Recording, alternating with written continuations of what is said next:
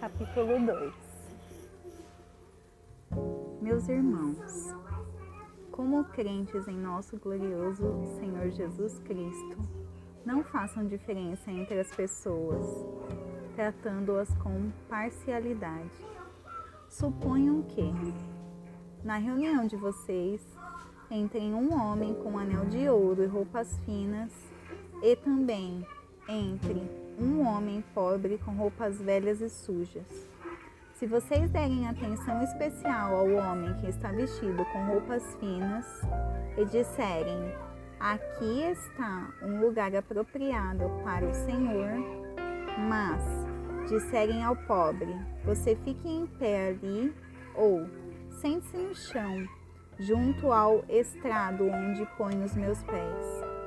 Não estão fazendo discriminação fazendo julgamentos com critérios errados?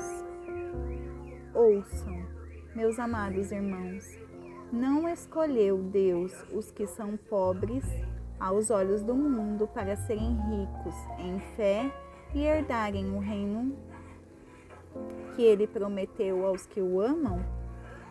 Mas vocês têm desprezado o pobre.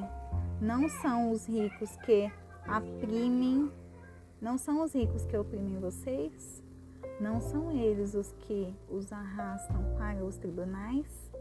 Não são eles que difamam o bom nome que sobre vocês foi invocado?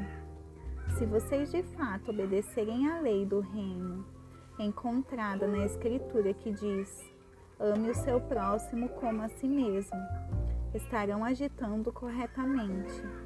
Mas, se tratarem os outros com parcialidade, estarão cometendo pecado e serão condenados pela lei como transgressores. Pois quem obedece toda a lei, mas tropeça em apenas um ponto, torna-se culpado de quebrá-la inteiramente. Pois aquele que disse: Não adulterás, também não matarás se você não comete adultério, mas comete assassinato, torna-se transgressor da lei. Falem e ajam como quem vai ser julgado pela lei da liberdade, porque será exercido juízo sem misericórdia sobre quem não for misericordioso. A misericórdia triunfa sobre o juízo. De que adianta, meus irmãos, alguém dizer que tem fé se não tem obras? Acaso a fé pode salvá-lo?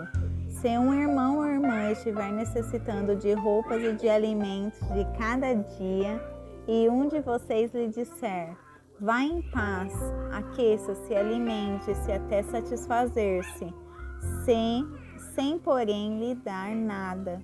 De que adianta isto? Assim também a fé, por si só, se não for acompanhada de obras, está morta. Mas ninguém dirá: Você tem fé, eu tenho obras. Mostre-me a sua fé sem obras, e eu mostrarei a sua fé pelas obras. Você crê que existe um só Deus? Muito bem. Até mesmo os demônios creem e temem e tremem. Insensato? Quer certificar-se de que a fé sem obras é inútil? Não foi Abraão, nosso antepassado, justificado por obras, quando ofereceu seu filho Isaque sobre o altar? Você pode ver que tanto a fé como as obras estavam atuando juntas, e a fé foi aperfeiçoada pelas obras. Cumpriu-se assim a escritura que diz: Abraão creu em Deus, e isso lhe foi creditado como justiça. E ele foi chamado amigo de Deus. Vejam que uma pessoa é justificada por obras e não apenas pela fé. Caso semelhante é o de Reabe, a prostituta.